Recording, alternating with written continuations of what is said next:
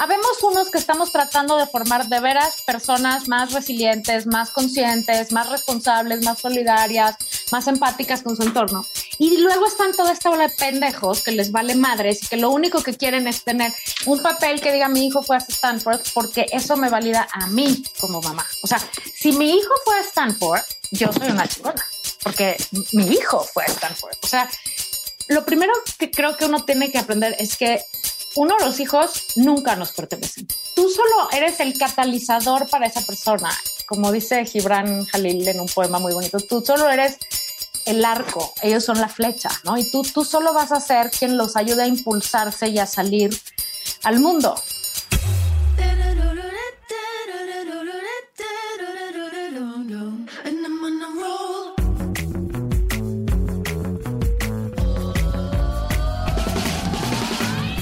Hola, soy Fernando Trueba y esto es True Growth, un espacio para descubrir las historias de los emprendedores, ejecutivos y deportistas más destacados de México, España y Latinoamérica.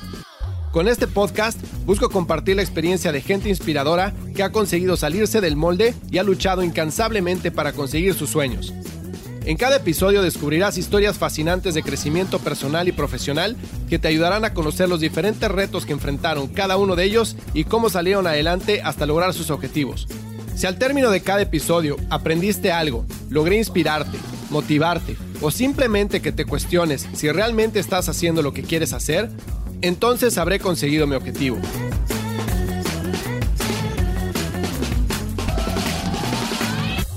Hola, hola, ¿cómo están? Bienvenidos a un episodio más de True Growth. Y no solo eso, el episodio número 50.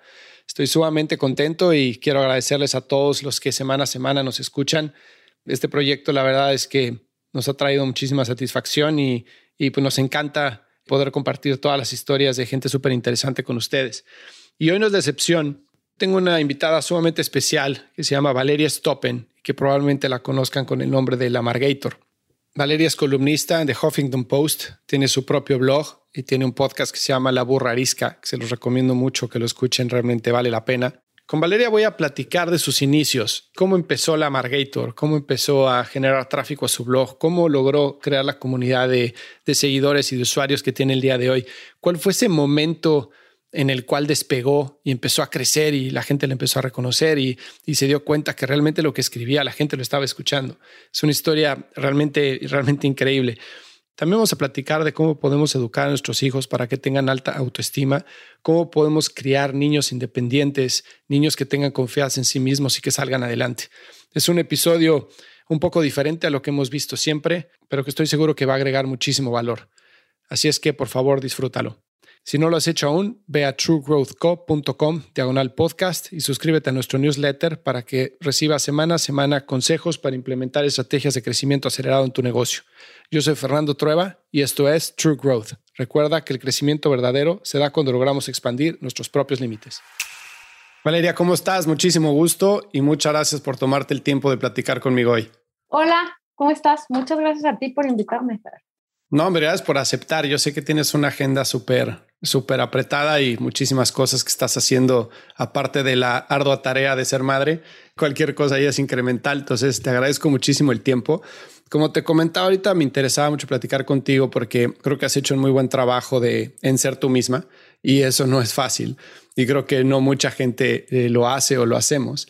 Y ese ser tú misma te ha traído pues la aceptación de muchísima gente que piensa como tú y te ha ayudado, por lo menos en mi punto de vista, a crear un following muy interesante en redes sociales, en tu blog, libros, etcétera. Entonces, me interesaba platicar contigo para pues para ver cómo le has hecho, cómo ha sido tu proceso y si quieres podemos empezar por el tema de la Margator. ¿Por qué la Margator?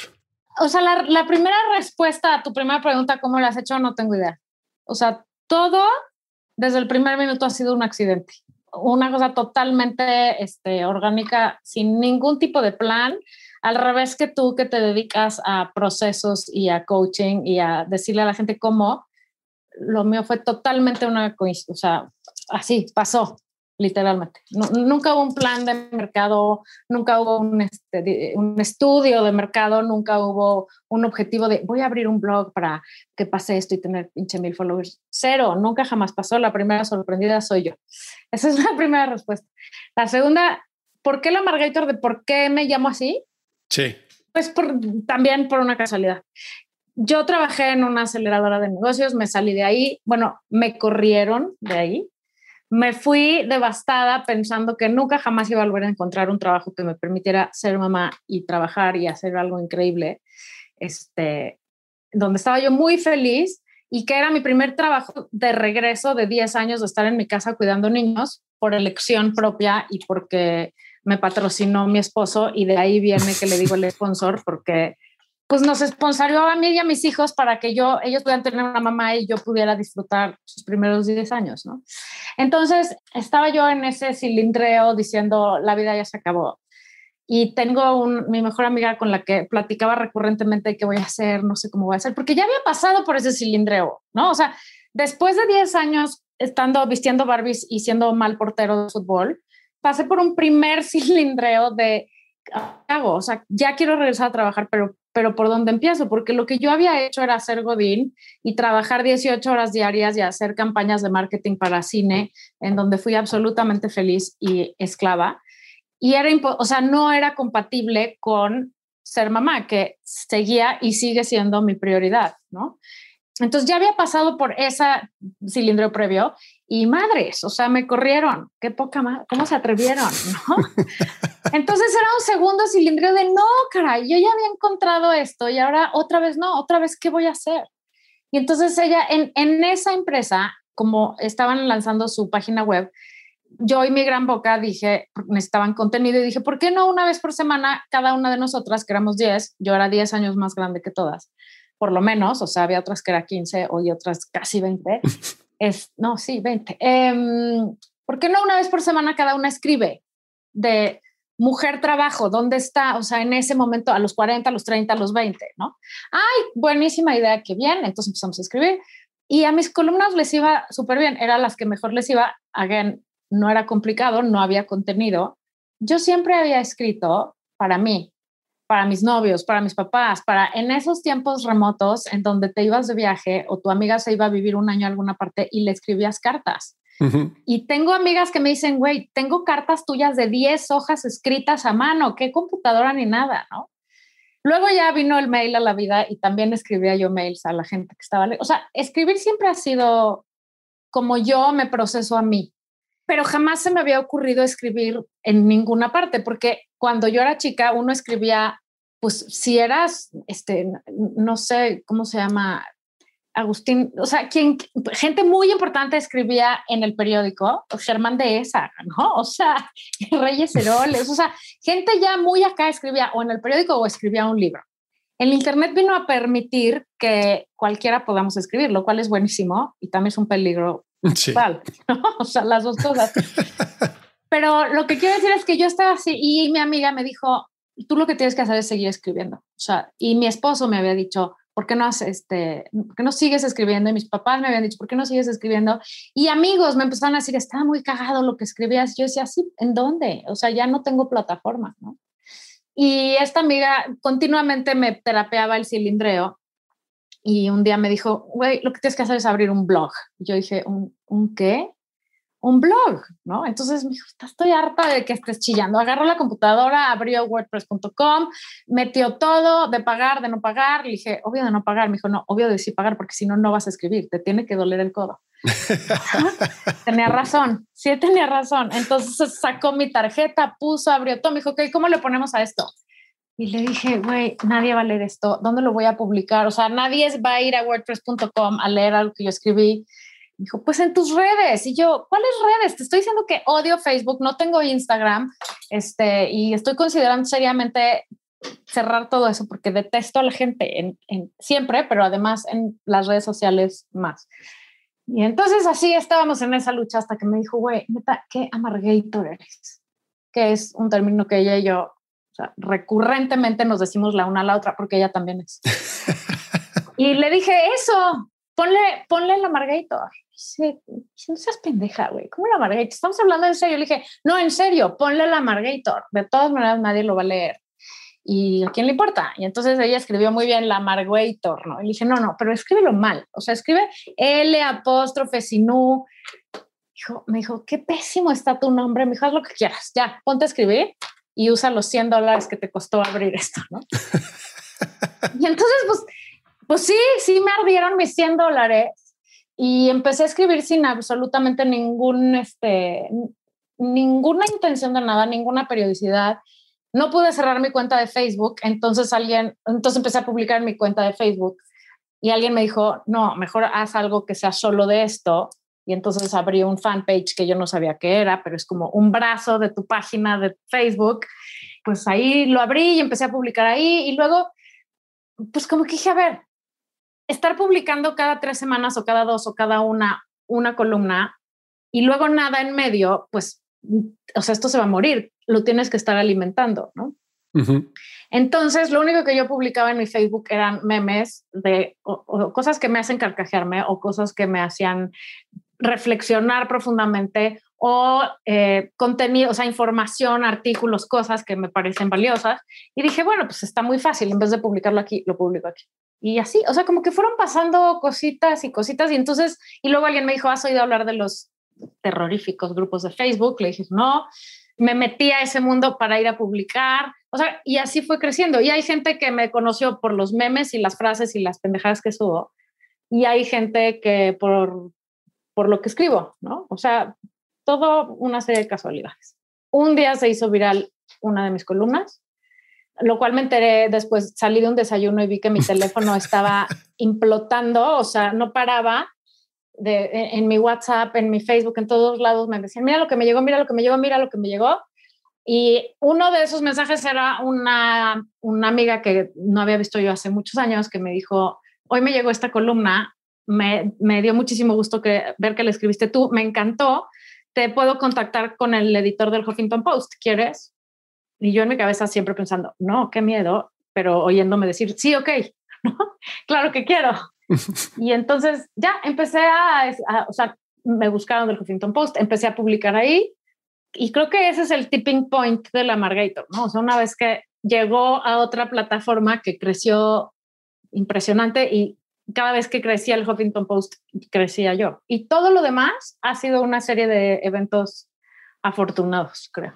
A ver, mencionaste muchísimas cosas, pero a ver, primero que nada. perdón, mi chorazo. No, no, no, no, no, está, está increíble, me encanta la historia, pero ¿qué es una Margator? ¿Por qué le decías a tu amiga Margator? ¿Por qué ella te decía a ti Margator? Mencionaste que la gente no te gustaba ni en persona ni en redes sociales. ¿Qué es una Margator? Odio a la humanidad, sí. A ver, qué bueno que preguntas esto porque muchísima gente dice, ay, sí, tú crees amargada. No, ser amargator no es ser amargado. Yo soy una persona suficientemente feliz. Creo que nadie puede decir que es feliz, feliz, feliz, más que ya sabemos quién, y no es cierto tampoco. Este, o sea, soy una persona que está contenta con mi vida, que la verdad creo que soy bastante alegre, pero slash soy neurotiquísima. Entonces fluctúo entre esas dos cosas. O sea, Amargator es simplemente que digo las cosas como son. ¿no? O sea, y soy la party pooper que cuando alguien llega y dice, ay, pe, qué increíble la fiesta que le hice a mi hijo, te invito, no sé qué, y yo soy la que llega y dice, no ves que despilfarro, güey, o sea, qué estupidez gastarse en una graduación de tercero de kinder, togas, birretes, estas mamadas, o sea, no salieron de Harvard, ¿no?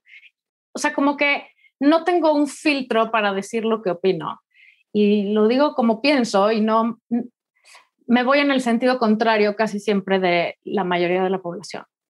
Ahora, no es amargada, no es que esté yo esté diciendo la vida es un horror, no, simplemente creo que tengo una visión demasiado práctica y cruda de la vida. Eso será Margarita. Sí, no te gusta dejarte llevar por las cosas que la sociedad normalmente se deja llevar. No, soy muy desobediente, sí. Pero tuviste una época en la que eras, o sea, súper, súper pegada con tus amigas que ibas para arriba, para abajo y eran un grupo, según entiendo, como de uvas, ¿no? De racimo que estaban todo el tiempo juntas hasta que después tú eh, tuviste a tus hijos, ¿no? Tuve un grupo de muy buenos amigos, sí, mucho tiempo. No, pero jamás fui la popular. Eso ya fue como ya en la vida adulta. De chava en la, en la prepa y en la universidad tenía yo un muy buen... En prepa no, sí, pero un grupo muy chiquito. No, o sea, lo que te quiero decir es, no, yo no era la mil amigos, cero. Ni la popular, cero. O sea, siempre he sido más bien como mucho más introvertida y mucho más, este... Y además, eso, ¿no? O sea, decir las cosas o no estar de acuerdo con las, la generalidad de la población, pues te hace la rara. Entonces creo que más bien siempre fui la rara. Más adelante sí tuve un grupo muy eh, así de amigos, ya adulta, que sí, hubo una época muy intensa y que hubo también una ruptura muy intensa. Es que te pregunto eso porque, o sea, creo que cuando eh, yo me identifico mucho con eso, pero aparte, el ser introvertido y el no ser así popular, lo que sea, como que es lo contrario a lo que pasa cuando tu columna se, hace viral y, y, y, quiere hablar el editor del Huffington Post contigo, ¿no? O sea, te conviertes en popular y te conviertes en una personalidad, si lo quieres ver así, y entonces ya todo el mundo te está siguiendo. Entonces es como lo opuesto a ser introvertido, ¿no?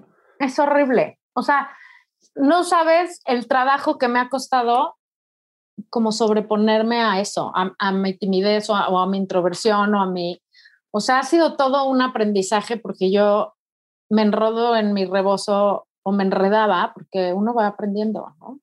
Para mí esto de, ay, tú eres la Margarita, o sea, yo ya ahorita me río y reacciono mejor, pero al principio sí fue un shock de, y te voy a decir que cuando el Huffington Post y la columna, la verdad que era delicioso porque no, nadie te ve, ¿no? Nadie sabe quién eres, o sea, el tema es después, el, el deal breaker fue la, la, la pandemia, la verdad, en donde pues no hay otro remedio que hacer Zooms, ¿no? o sea, y poner tu cara y la gente te empieza a ver y entonces sí, sales y te dicen, ay, tú eres la Margarita. Al principio me moría de la vergüenza, igual que mis hijos, salíamos corriendo todos.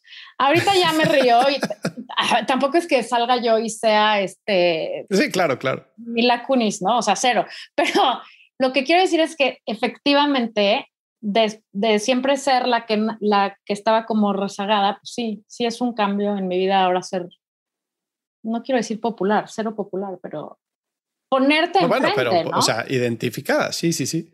Y otra cosa que mencionaste fue, no pude cerrar mi página de Facebook. O sea, ¿realmente querías eliminar tu perfil de Facebook? Sí, sí. O sea, el origen de esa conversación fue, estoy hasta la más, o sea, no sé si a ti te ha pasado, pero a mí me pasa que amo a gente en la vida real y cuando salió a vivir en la, en la, bueno, en la red, la vomito. O sea, gente que decías, güey, no, puedo, no puedo con esta persona, la amo y la adoro y además es mi pariente a veces, pero no puedo con lo que pone ahí, ¿no? Entonces, este, justo esa conversación, porque además sabes que no es cierto, o sea, está posteando cosas que dices, no mames, esto no es cierto. O sea, te vi, ¿no? Yo he visto cómo haces eso y no es así no va así de cool, ni tienes todo bajo control, ni es la familia feliz, no mames, ¿no? Entonces a mí eso me a vomitar. Y esa conversación era eso, o sea, ya no puedo con fulana y perengana y sutana y su falsedad, me voy a salir de Facebook por mi salud mental. Y ella me dijo, no, ¿qué crees? No te puedes salir porque tienes que seguir escribiendo y dónde vas a publicar. Entonces me quedé ahí atrapada y no, bueno, ultra atrapada. Ahora soy una esclava del pinche teléfono y del Instagram y de todo eso. Ahora, ahora vivo de eso, o sea, trabajo ahí adentro. ¿no? A me pasa con, con amigos en particular que son como mis hermanos, los quiero más que a nada, pero que le escriben cartas de amor a la esposa en Instagram y que digo, güey, o sea, díselo, díselo, llega a tu casa y dice, güey, pero a nosotros nos vale madres, güey. O sea, qué bueno que la quieres, güey. Nos vale madres y además entre más le escribes, probablemente más de la chingada están. Sí. ¿no? o, más estás expiando algún tipo de pecado que habrás cometido. Sí, no, bullshit. O sea, yo creo que la gente entre más postea de su vida es que más necesita... Una realidad alterna. Rellenar algo de su vida o cubrir algo de su vida o o sea, un vacío emocional muy cabrón que necesita buscar validación, ¿no? O sea, mírenme, véanme, likeenme, o sea, literal, díganme que les gusto, ¿no? O sea, que, que está bien lo que hago, que soy lo máximo, que, que soy campeón o princesa o lo que sea, ¿no? Es una necesidad terrorífica de, de atención. O sea, es que completamente. Eso es lo que es tremendo de la red social, que vino a balconear las carencias emocionales de cada quien, ¿no? No, y vino a voltear, o sea, los valores de la gente, porque ahora los pubertos y así, o sea, si no tienen X número de seguidores o X número de likes en sus fotos, se sienten que no son aceptados y se sienten que valen menos. Y entonces ya vale más el que tiene más likes. Y eso está terrible. Terrible, porque además, o sea, hay un estudio, bueno, hay un chingo de estudios de eso, pero los likes generan dopamina. La dopamina es como la happy pill natural de la cabeza, ¿no? Es lo que te da felicidad. Y mucha dopamina te hace estar high, ¿no? Eso es lo que hacen las drogas, te, te revientan los niveles de dopamina para arriba. Los likes, o sea, cada like te hace generar dopamina. Y entonces es un problema ya, o sea, clínico la adicción a los likes, ¿no? Y, y, pues efectivamente en los chavos es tremendo, primero porque, porque de ahí buscan generar dopamina en vez de irse a hacer ejercicio o bailar o echar relax con sus amigos o hacer una travesura en el condominio donde vive. O sea, todas las cosas normales que hacíamos cuando no había estas cosas que nos hacían sentir felices, ahora siempre es el teléfono. Y además, cuando te desconectas del teléfono, te da el bajón. Sí. Y entonces, no sé si se han fijado, pero esto es clarísimo. Un niño que pasa más de 20, 25 minutos pegado a una, a una pantalla, cuando lo, lo, o sea, cuando sale está de malas o está agresivo o incluso violento a veces. O sea, porque, porque da el, el subidón y luego da el bajón, ¿no? O sea, entre los likes, entre la estimulación, entre todo, depende de qué estén haciendo, se está cañón. Y además el tema de la validación a través de una pantalla y de un like en vez de la autovalidación. O sea, uno, a ver, yo tengo casi 50 años, no sé cuántos tengas tú, pero... 41. O sea, todavía estoy aprendiendo a validarme yo, ¿no? O sea, que no necesito que alguien me diga, ni en vivo ni en un like, que está bien ser yo. Imagínate si a los ocho años les descomponemos ese, ese, radar. O sea, es un problema esperando a suceder muy grande. Sí, sí está terrible. De ahí vienen los índices de depresión tan alarmantes y de suicidio que, hay, que han crecido los últimos años este, en menores de edad, ¿no? O sea, está directamente relacionado el índice de depresión y suicidio con el tiempo de pantalla. Y la falta de atención, la falta de atención y la, ¿cómo se llama? La satisfacción inmediata, ¿no? O sea, tú a mi hijo ama el fútbol, sé que el tuyo también. Tú le pones un partido del Barcelona, ex fanático del Barcelona, llega el medio tiempo, no es como que puede esperarse los 15 minutos del medio tiempo y hacer algo más. No, le tiene que cambiar a ver si hay otro partido. Le digo, oye, güey, espérate, son 15 minutos y se vuelve loco. Loco. Y nosotros, cuando crecimos, pues obviamente te tenías que esperar a que fuera, que saliera tu programa favorito y llegara a tiempo y si no, pues ya te habías jodido, ¿no? Y tenías que esperarte y chortarte todos los anuncios. Los anuncios. sí, construir paciencia, ¿no? Y las generaciones de ahora no tienen esa paciencia porque todo lo tienen ahí, ahí, ¿no? Al alcance de la mano. Cero tolerancia a la frustración. Y nosotros como papás no estamos contribuyendo. O sea, lejos de ayudarlos a, aprender a ser tolerantes y a frustrarse, o sea, nosotros deberíamos estarles continuamente poniendo pruebas de frustración. O sea, no, hoy no te compro el dulce, no, ya no puedes jugar Fortnite, no, hoy ahorita no hay pantalla, no, ahorita te vas a sentar conmigo a ver una película, no, no vas a ir a esa fiesta, no, o sea, tendríamos que estarles diciendo muchas más veces no y en lugar de eso estamos muy preocupados porque no se traumen y porque pobrecitos y porque no vayan a ser los únicos que no van o que no tienen o que no hacen. Y entonces les ponemos todo ahí y, y no estamos entendiendo que eso es balasearles no un pie de los dos. Claro. O sea, no saben que la vida a veces apesta. Pues, ¿qué crees? Que cuando llegan a la vida y son ellos adultos, se dan cuenta que efectivamente la vida apesta fuertemente muchas veces. Sí, que es cabrón, o sea, tienes que salir adelante y no es fácil. Es cabrón y es culera, ¿no? Sí. Al menor problemita se deprimen, se suicidan, se, se crean unos... No saben resolver nada, o sea, ¿por qué les resolvemos todo? Les hacemos la tarea, les conseguimos la tarea en el chat de las mamás. A ver, esos chats infernales de mamás en donde diario la misma mamá pregunta a las 3 de la tarde, oigan, un favor, ¿me pueden avisar cuál es la tarea? Me pasan por aquí porque a Fernandito se le olvidó apuntarla. pues una vez, no, es más, perdón, lo que acabo de decir no sé, no idiotas, ni una vez. O sea, si a Fernandito se le olvidó la tarea, Fernandito tiene que conseguir la tarea. Además, tiene una pinche pantalla que nosotros le dimos, que le mande a su amigo el mensaje, ¿no? Si está muy chico, ayúdale a ver cómo él podría, vamos a hablarle a tu amigo, vamos a casa de tu amigo por la tarea. O sea, pero no, resolvemos todos nosotros. Y entonces, pues Fernandito, ¿qué crees? Nunca jamás en su vida apunta la tarea porque su mamá se la va a conseguir y muy probablemente se la va a hacer. Entonces, llegan a la universidad y el profesor les dice, tu ensayo es una mierda porque por primera vez no se los hizo su mamá.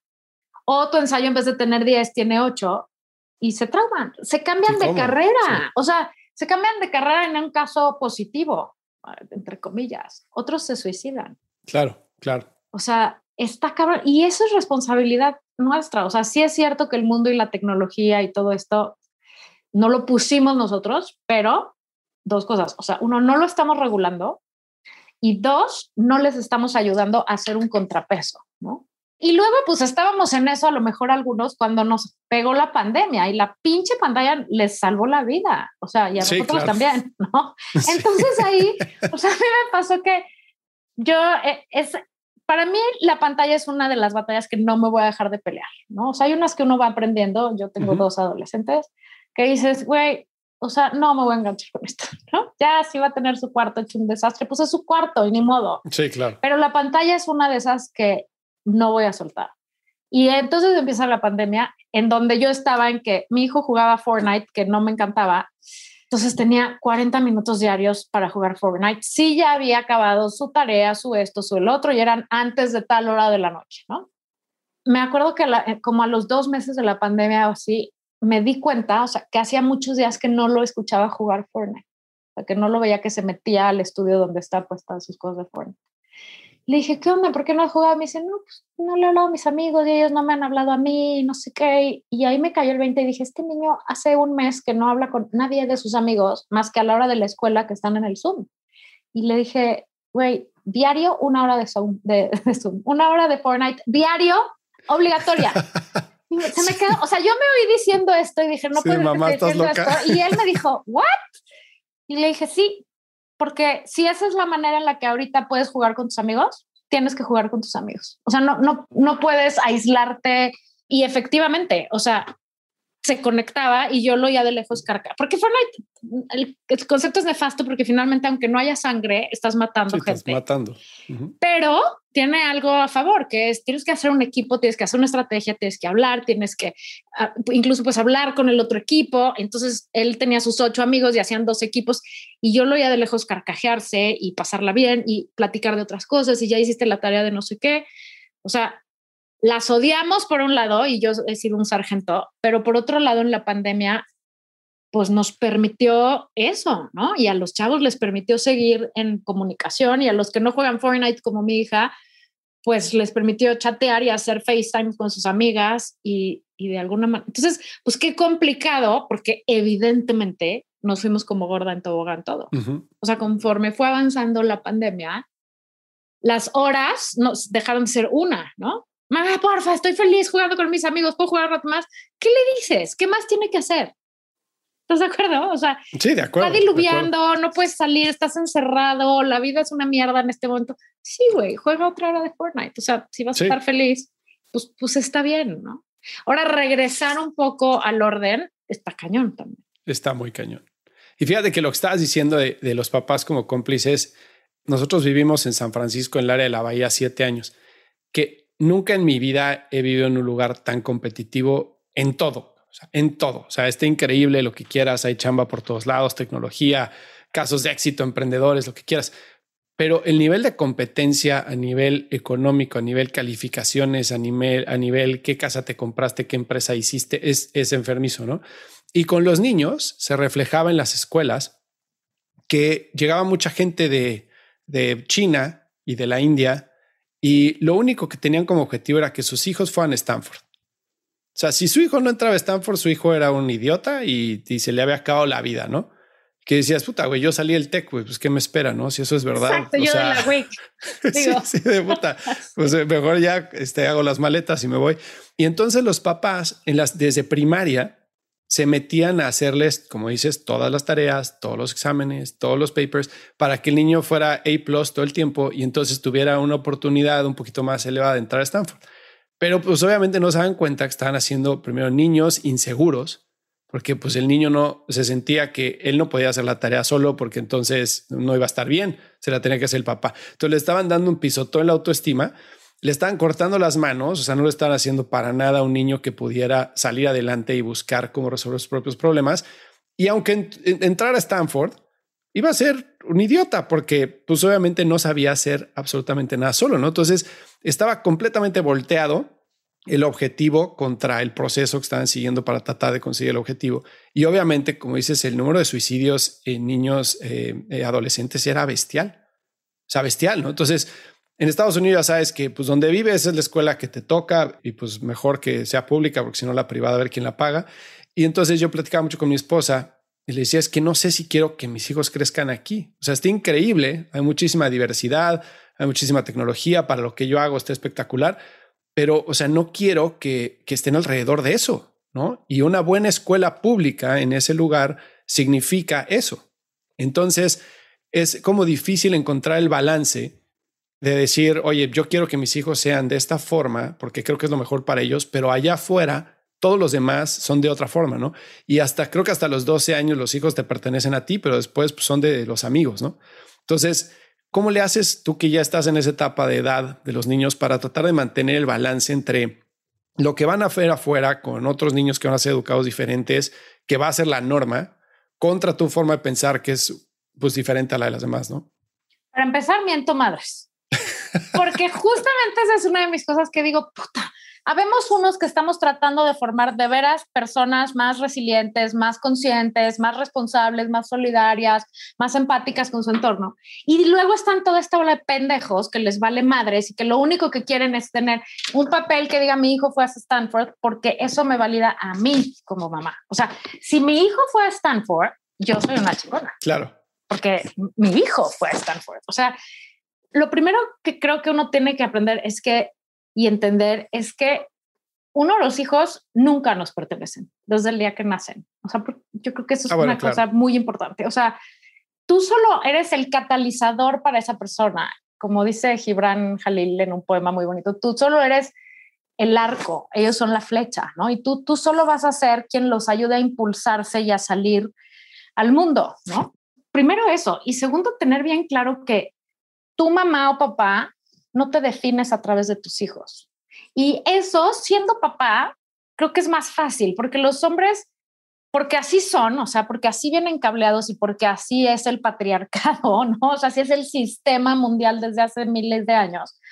Pues los hombres están como unos más y otros menos, y no lo digo para nada de una manera este, descalificativa, están mucho más desprendidos de los niños. O sea, tienen su chamba, son el proveedor, están allá afuera. Si tienen que ir a un viaje de negocios, agarran su maleta y se largan. Si tienen su comida, se van. Si, o sea, las mamás tenemos esta cosa, again, unos más y otros menos, en donde eres como el adulto responsable de los hijos, en el sentido de que eres el, el default parent, dicen en los libros de parenting, ¿no? O sea, el que está a cargo de seguir las citas de los pediatras, qué vitaminas les tocan, a qué hora es la medicina, cuál es la clase, este, el que va a las juntas de la escuela, el que, eso normalmente somos las mamás, ¿no? Y muchas de las mamás dejamos de trabajar en el proceso para dedicarnos a los hijos o nunca habíamos trabajado y tenemos la oportunidad de no hacerlo.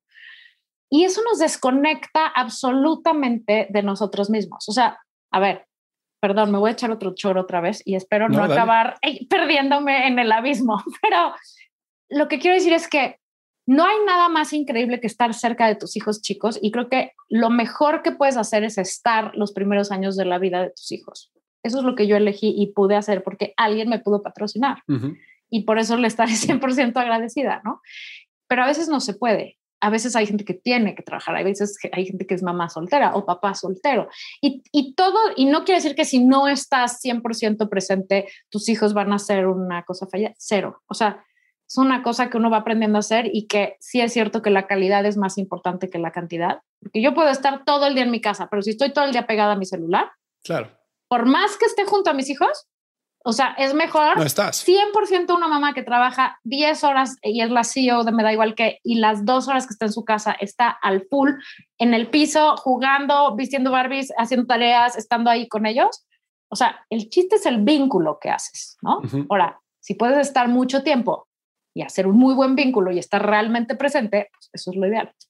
Pero lo que quiero decir es que cuando haces eso como mamá y eres la persona encargada de los hijos la mayor parte del tiempo, en la cosa de, la estructura diaria, ¿no? Y el, y, el, acelere diario, pues eso hace que te desconectas de ti, de tu vida profesional y de no sé qué. Y en alguna parte torcida del cuento, pensamos que ser mamá es lo que nos define y que eso es lo más importante del mundo y que eso es nuestro trabajo más importante y a ver, no me malentiendan.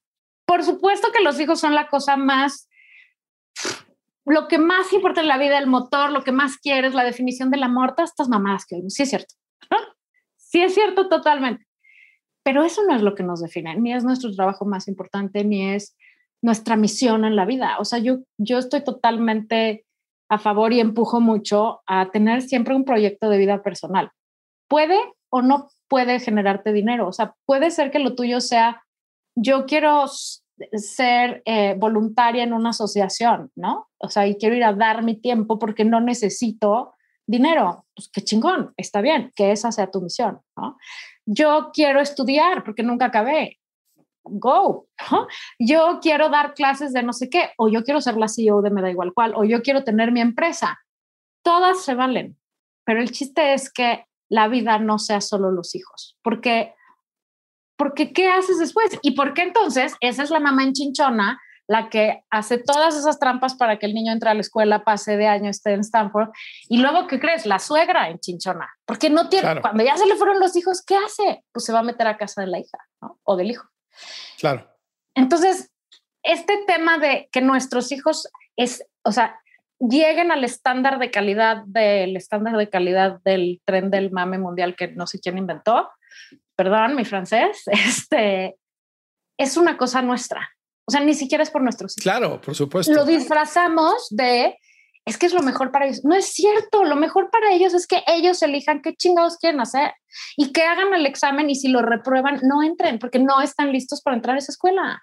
Y Exacto. no, o sea, fin, si reprueban el año, es porque no están listos para pasar el siguiente. Y si pasan al siguiente porque tú le hiciste todo, pues no manches, porque no nada más lo estás haciendo ponerse en un lugar para el que no está preparado, además le estás diciendo que es un pendejo y que él no puede prepararse solo, ¿no? O sea, hay un documental justamente de ese escandalazo de las universidades, no me acuerdo cómo se llama. Ah, está buenísimo. Por ahí lo recomendé alguna vez, no me acuerdo cómo se llama. Sí, en Netflix, eh, no me acuerdo el nombre, pero pues está muy bueno. College Scandal, algo así se llama. Y entrevistan a los chavos y los chavos dicen, es que lo peor fue enterarme que mis papás pagaron dinero para que yo entrara y lo que eso quería decir, porque no le dicen a los hijos, ¿no? Nada más les dicen, ay, felicidades y hasta fiesta hacen para celebrar que entraron a Stanford o a donde sea.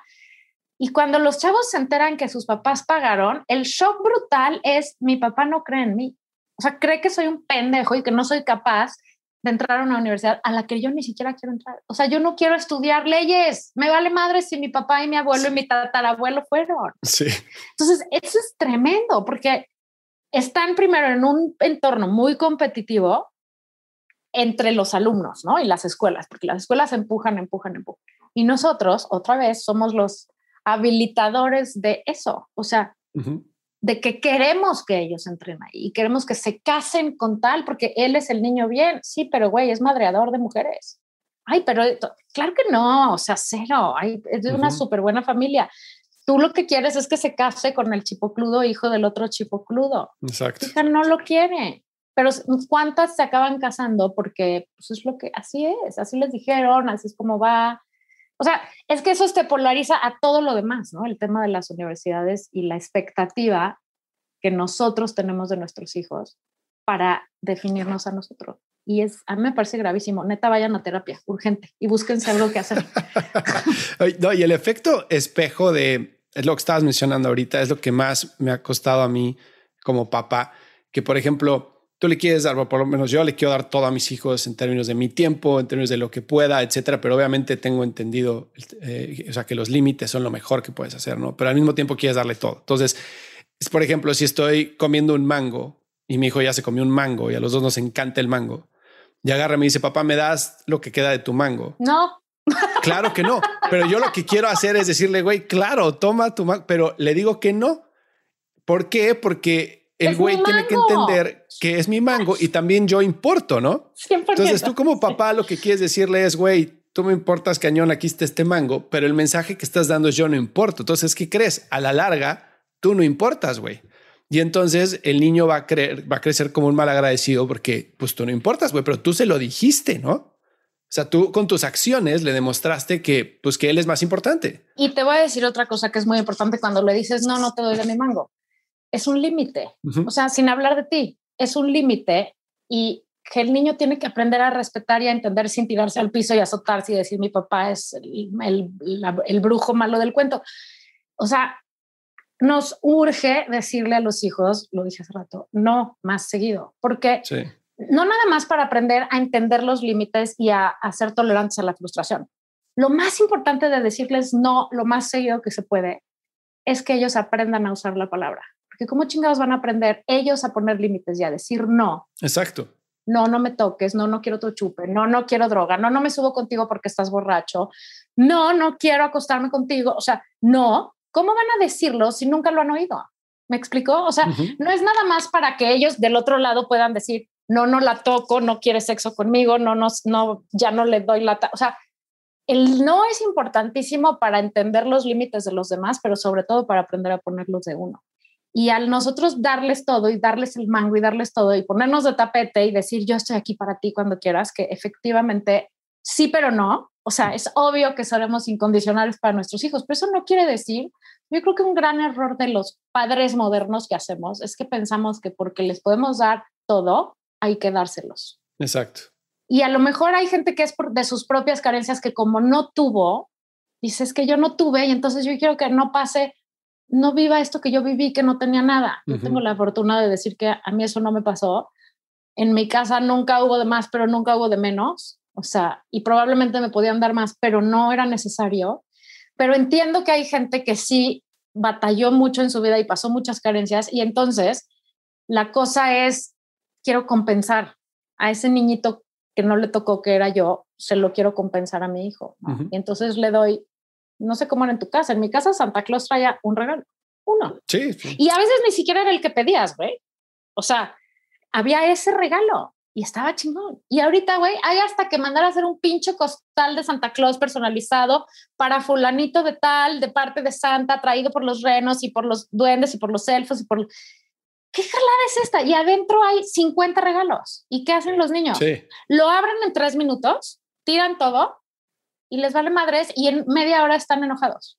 Y no valoran nada. No valoran nada y lejos de tolerancia a la frustración, lo que le estamos haciendo es una frustración constante porque nada es suficiente. Exacto. O sea, si a los nueve años les das un celular y saliendo de secundaria les das un este otro el otro celular y haces una fiesta de graduación en tercero de kinder y a los 15 les das un coche, ¿qué van a querer a los 30? O sea, pues como ya nada les llena, pues ¿qué crees que hacen? Sí, pues sí. O se deprimen y se suicidan, o se tiran a las drogas, o se tiran o sea, todo mal, o son el escuincle que, ¿cuántos no hay ahora, chavitos, con toda la preparación, con todas las posibilidades, con todas las conexiones, y son unos inútiles, unos juniors que no hacen nada más que pensar en su fin de semana en Tulum. Está cabrón. De acuerdo. Y eso es porque es dar y dar y dar y no limitar y no, no decir que no. Te quiero recomendar un libro que se llama, hablando del tema de las universidades, igual ya lo leíste, pero mi favorito de las universidades y de esta presión y de este fenómeno que es, que se llama How to, How to Raise an Adult, ah. De Julie Lincoln James. ¿Ya lo leíste? No, no, no, no, pero lo voy a leer. Uf, ella era la dean de, de Stanford del primer año y trabajó muchos años ahí y habla justamente de este fenómeno de cómo están llegando los chavos a las universidades y cómo ella misma pensaba que sus hijos también tenían que llegar a universidades así. y que luego te das cuenta que más el proceso, o sea, la manera en que ranquean estas las mejores universidades no es ni siquiera por su calidad. No, no, no, no. Es por la cantidad de aplicaciones que reciben cada año. El yield, sí. Y la cantidad de aplicaciones que reciben cada año es por promoción y publicidad y porque nosotros, tetazos todos alrededor, estamos diciendo, esto es la mejor, esto es la mejor, esta, aquí tengo que, es como ir al antro de moda. Sí. ¿no? O sea, ¿cómo no voy a ir al antro de moda? Entonces el antro de moda cada vez te cobra la cuba más cara, porque pues hay un chingo de gente afuera, ¿no? Pero sabes que está cabrón, eh, el proceso de aplicación de esas universidades, también dices, güey, o sea, para niños de 17 años, ¿Qué labor social has hecho? ¿En qué club has liderado? ¿Qué impacto has creado? Y dices, oye, güey, tengo 17 años, güey, no he hecho nada, güey, o sea, estoy empezando, ¿no? Entonces también los papás como que sienten la presión de, güey, hay que, o sea, hacerle checkbook a todas estas cajas que piden en la universidad, ¿no? Entonces, o lo inventamos o a ver qué hacemos. Y el costo es la salud mental de nuestros hijos. Exacto. Nada más, ¿no? O sea, y el resto de su vida. Julie Licott James habla muy bien de eso. Léelo, How to Raise an Adult. Además, está a punto de salir o ya salió el segundo que es How to Be an Adult. Ah, qué bueno. Son extra, bueno, el primero es extraordinario, es extraordinaria conferencista, tiene una TED Talk increíble, te la súper recomiendo. Es una de mis senseis máximas, porque ella dice que en su proceso, justamente, o sea, de ver a todos estos chavos, el, el drain que es, o sea, el drain que, o sea, la cuota que le pasa a los chavos para el resto de su vida, no vale la pena. Y cuando vio que sus hijos iban a empezar ese proceso y empezaban con esto, porque ella traía esta misma escuela, ¿no? Claro. si yo soy la DIN de aquí, pues tú tienes que estar en una de estas. Y al final dijo, esto es una pendejada. O sea, hay miles de buenas escuelas, hay miles de universidades buenas, muchísimo más baratas, que te preparan tal vez mucho mejor y que además regresemos al basic. La mejor escuela es la que es mejor para tu hijo. Y el bueno es el alumno, no la escuela tenemos que salirnos de esta ecuación de estarle engordando el caldo a, al tener que ser y al tener que estar y al tener que palomear, como tú dices, toda esa lista de cosas que no sirven para nada más que para destruirles la autoestima y la salud mental. Exactamente. Que es justo lo que no queremos como papás, ¿no? Entonces sí, sí creo que hay que cambiar un poco la estrategia. Completamente de acuerdo. Oye, yo sé que tienes un, un podcast ahorita que, que ir en, en, seis minutos, pero ¿Hay algo que te gustaría agregar o te volteo la pregunta más bien? Si tú estuvieras de este lado entrevistándote, ¿qué te preguntarías que no hemos hablado de eso? No tengo ni idea. ¿Qué haces ahí sentada? Preguntaría, no puedo creer que estés ahí sentada. No, o sea, no, no tengo ni idea, la verdad. Para mí fue un placer y siempre es un gusto platicar. Dime. ¿Cómo le hacemos para para niños con autoestima, aparte del no. O sea, el no es lo más importante, ¿no? Este, los límites, pero yo creo que límites. Otra cosa que haya que poner atención para, para crear niños con autoestima alta. Confiar en ellos. ¿Cómo van a aprender a confiar en ellos si nosotros no confiamos en ellos? ¿Y qué haces cuando te dicen mentiras todo el día? ¿Por qué te dicen mentiras todo el día? O sea, eso sería lo primero. Pues luego hay una etapa como a los seis años, ¿no? Que los niños como que van empujando sus límites y, y te dicen mentiras a ver si los cachas y bueno, no sé, cada niño es diferente, pero. Pues no, a mí eso no me pasó, la verdad. O sea, yo creo que un niño que dice mentiras, habría que checar por qué está diciendo mentiras, ¿no? O sea, mira, te voy a decir, yo, mis hijos cero son perfectos y cero, o sea, y cero somos la familia ideal y cero, y soy una neurótica y ellos te van a decir que soy una bruja. Sí, todo es cierto. Pero, pero también es cierto que son chavos bastante o sea, no me quejo. O sea, están pubertos y a veces son cagantes y a veces nos agarramos todos el chango, pero están súper bien, incluso pandemia y todo. Y creo que una cosa que hemos hecho muy bien es ser muy congruentes. O sea, cuando yo digo que no, desde el día uno, ¿eh? Es no. Y ya lo saben. Entonces, si tú los acostumbras a que no, no se van a tirar al piso. O sea, los, los, niños que hacen un berrinche en el piso y se revuelcan ocho horas y tal, es porque ya saben que eventualmente si lloran un minuto más que la vez pasada, les vas a dar la paleta. Claro. Entonces, si eres congruente y consistente, eso los contiene muy bien.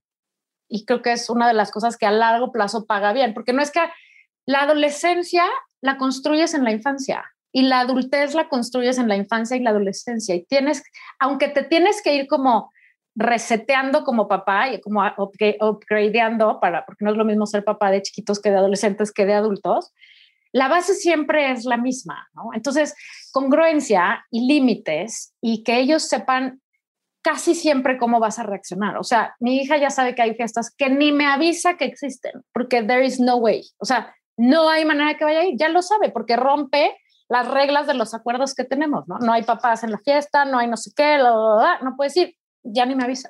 Entonces, cuando tú eres consistente, ellos se sienten más seguros. Es que, contrario a lo que pensamos, pensamos que decir que no los trauma, pero al revés, decir que no hay contener les da seguridad y les hace sentir que alguien está a cargo y, y, los hace sentir arraigados, ¿no? Y eso, conforme va creciendo, eso es lo que, lo que construye la autoestima. Paralelo a dejarlos hacer las cosas por ellos mismos. Desde los tres años ponerse los zapatos y no meterte, y si se los puso chuecos, te callas la boca, le van a doler los pies, se los va a cambiar solo, cállate. Él está feliz porque se puso la ropa. Digo, los zapatos. Dejarlo escoger la ropa, por ejemplo. O sea, cuando tú le dices, te vistes así para que todo el mundo diga, wow, los hijos de la Margarita siempre están impecables, es la pendejada más grande. Completamente de acuerdo. O sea, si el niño sale con rayas, puntos, mi hijo salía con una cosa de unos shorts de básquetbol, una playera sin mangas, unos zapatos horrendos, él estaba y yo le decía, ponte elegante porque hoy vamos a un bautizo y él salía así. Y yo decía, fuck, ¿no?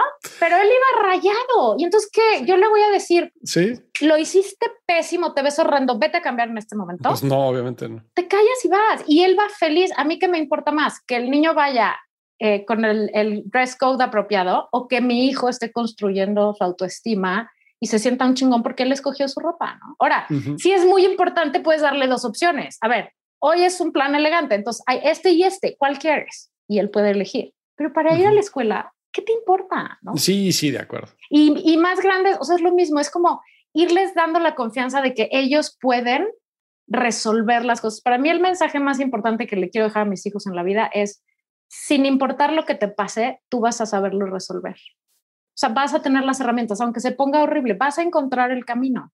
Y eso se hace, según yo, con pequeños ejercicios cotidianos de encontrar el camino. O sea, mi hija, por ejemplo, este verano me dijo, quiero sacar ya mi permiso de manejar. Le dije, está perfecto. Necesito un curso de manejo. Ah, qué padre. Hablas y me dice, no.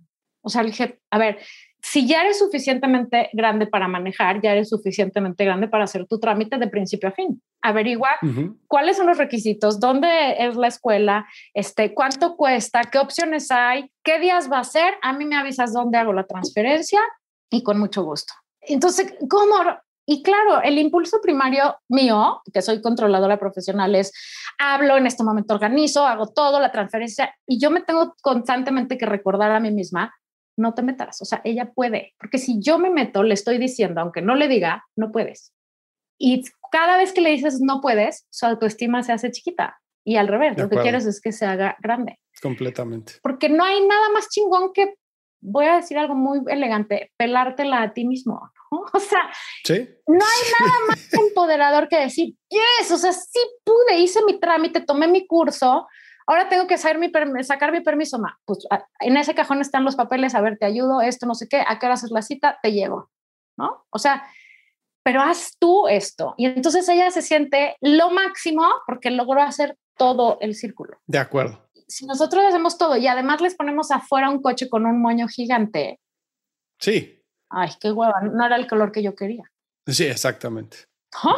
Exactamente. Solitos nos balanceamos los pies, entonces creo que hay que decir que no, hay que ser consistentes y hay que dejarlos hacer las cosas por ellos mismos, sin, aunque estén mal hechas, no importa. El chiste es que la hagan solos, no estarles cargando el suéter. O sea, es que le va a dar gripa. Güey, tiene 14 años. Si le da gripa, le dio gripa no le cargues el suéter, que él aprenda a tener frío. O sea, si un día va sin suéter y le da frío, te aseguro que la siguiente vez no se le va a olvidar el suéter. Completamente. Y no le digas si puedes, demuéstrale que puede y se acabó. Exactamente. O sea, e, esta semana en mi podcast, que no es mío nada más, lo comparto con otros dos, que se llama La Burrarisca, la invitada fue Julia Borbolla, que es otra de mis senseis, que es una psicóloga infantil y de adolescentes extraordinaria. Y justo ella decía, el autoestima se construye de adentro hacia afuera. No se construye diciéndole, eres un campeón, eres lo máximo, wow, qué increíble, tienes tu título de Harvard y tú este y tú este y tú este. No, la autoestima se construye por dentro, con lo que tú vas pudiendo hacer todos los días. Y tu papel de papá o mamá es ser un facilitador de que él pueda enfrentarse a pequeñas cosas que pueda hacer todos los días por él mismo, porque lo contrario es sobreprotección, ¿no? O sea, sobre, sobreproteger, ya me voy a callar. Dicen, me encanta esto, sobreproteger es hacer cualquier cosa que la otra persona puede hacer por ella misma. Entonces, piensen cada día cuántas cosas hacen ustedes por su esposa, sus hijos, su mamá, por quien quieran, porque la sobreprotección no discrimina que la gente puede hacer por ella misma, que muchas veces hacemos porque no tenemos tiempo. Ya, apúrate, te pongo los zapatos. Güey, levántate más temprano y dale chance al niño de ponerse solo los zapatos. Exacto. O sea, prevé. Exactamente. Así las cosas, Michelle. Oye, pues muchísimas gracias por el tiempo. La verdad me encantó. si no te tuvieras que ir, yo me quedaba dos horas más eh, feliz de la vida. El día que quieras, volvemos a empezar. Órale. Con mucho gusto. A mí el problema es callarme la boca. No, pues muchísimas gracias en serio por el tiempo. A ti, Fer, un gusto. Igualmente. Si encontraste valor en este episodio, cuéntale a alguien. Y si no, también cuéntale a alguien. La mejor forma de ayudarnos es compartiendo tu opinión. Síguenos en Instagram, arroba truegrowthco, o envíanos un correo a hola arroba truegrowthco.com. Leemos todos los mensajes y nos encanta estar en contacto contigo. Califícanos con 5 estrellas en iTunes o donde sea que nos estés escuchando para que podamos seguir creciendo y tengamos más invitados para ti. Menciónanos en Instagram y comenta lo que más te gustó de este episodio. Puedes encontrar las notas y referencias mencionadas en este episodio en truegrowthco.com diagonal podcast. Muchas gracias por escucharnos. Yo soy Fernando Trueba y te espero en el siguiente episodio de True Growth Podcast. Mientras tanto, sigue creciendo.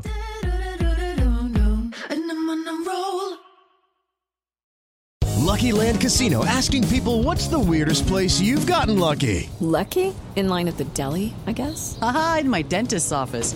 More than once, actually. Do I have to say? Yes, you do. In the car before my kids' PTA meeting. Really? Yes. Excuse me, what's the weirdest place you've gotten lucky? I never win and tell. Well, there you have it. You can get lucky anywhere playing at LuckyLandSlots.com. Play for free right now. Are you feeling lucky? No purchase necessary. Void where prohibited by law. 18 plus. Terms and conditions apply. See website for details.